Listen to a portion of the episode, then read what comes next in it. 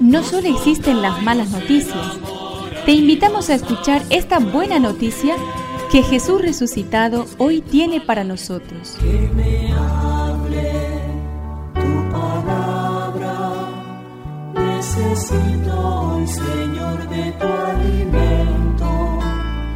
Hoy en todo el mundo se escuchará esta palabra.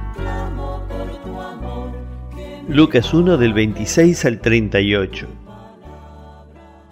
En el sexto mes el ángel Gabriel fue enviado por Dios a una ciudad de Galilea llamada Nazaret, a una virgen que estaba comprometida con un hombre perteneciente a la familia de David llamado José.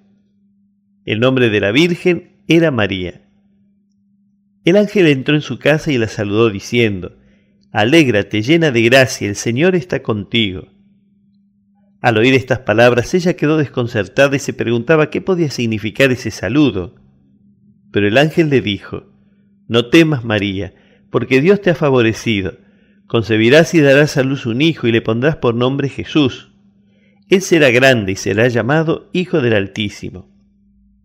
El Señor Dios le dará el trono de David su padre, reinará sobre la casa de Jacob para siempre y su reino no tendrá fin. María dijo al ángel, ¿cómo puede ser eso si no tengo relaciones con ningún hombre? El ángel le respondió, el Espíritu Santo descenderá sobre ti y el poder del Altísimo te cubrirá con su sombra. Por eso el niño será santo y será llamado Hijo de Dios. También tu pariente Isabel concibió un hijo a pesar de su vejez, y la que era considerada estéril ya se encuentra en su sexto mes, porque no hay nada imposible para Dios. María dijo entonces, yo soy la servidora del Señor, que se cumpla en mí lo que has dicho. Y el ángel se alejó. Que me aliente tu espíritu, necesito que me llenes de valor. Señor, cuando escucho una y otra vez todo lo que el ángel dijo de ti a María, y luego te contemplo en la cruz, me parece un abismo insalvable.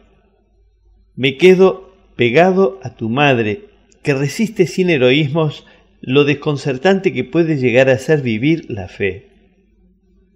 La alegría de la maternidad queda hecha polvo ante tu cruz, pero veo en ese momento otra concepción en María, la nuestra, la de los hijos de la fe, la de los hijos de la cruz, la de los hijos del dolor y la esperanza la de los hijos del reino.